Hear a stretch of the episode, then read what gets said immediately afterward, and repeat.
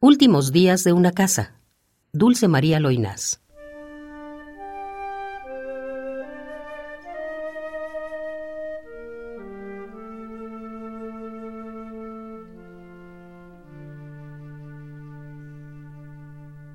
He tenido también mis días silenciosos. Era cuando los míos marchaban de viaje y cuando no marcharon también.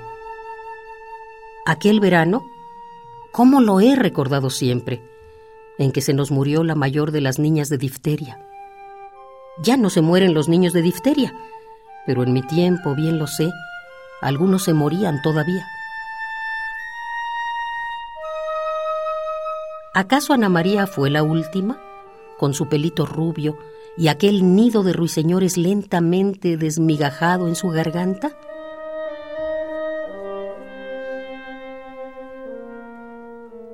Esto pasó en mi tiempo. Ya no pasa. Puedo hablar de mi tiempo melancólicamente, como las personas que empiezan a envejecer, pues en verdad soy ya una casa vieja.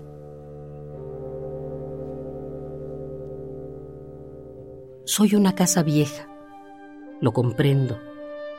Poco a poco, sumida en estupor, he visto desaparecer a todas mis hermanas y en su lugar alzarse a las intrusas, poderosos flancos, alta y desafiadora la frente.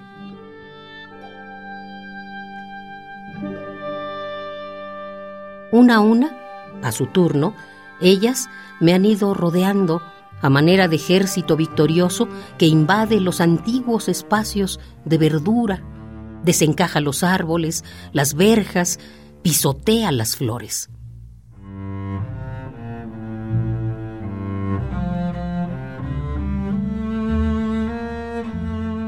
Es triste confesarlo, pero me siento ya su prisionera, extranjera en mi propio reino, desposeída de los bienes que siempre fueron míos. No hay para mí camino que no tropiece con sus muros, no hay cielo que sus muros no recorten. Haciendo de él mi reino botín de guerra, las nuevas estructuras se han repartido mi paisaje. Del sol Apenas me dejaron una ración minúscula y desde que llegara la primera, puso en fuga la orquesta de los pájaros.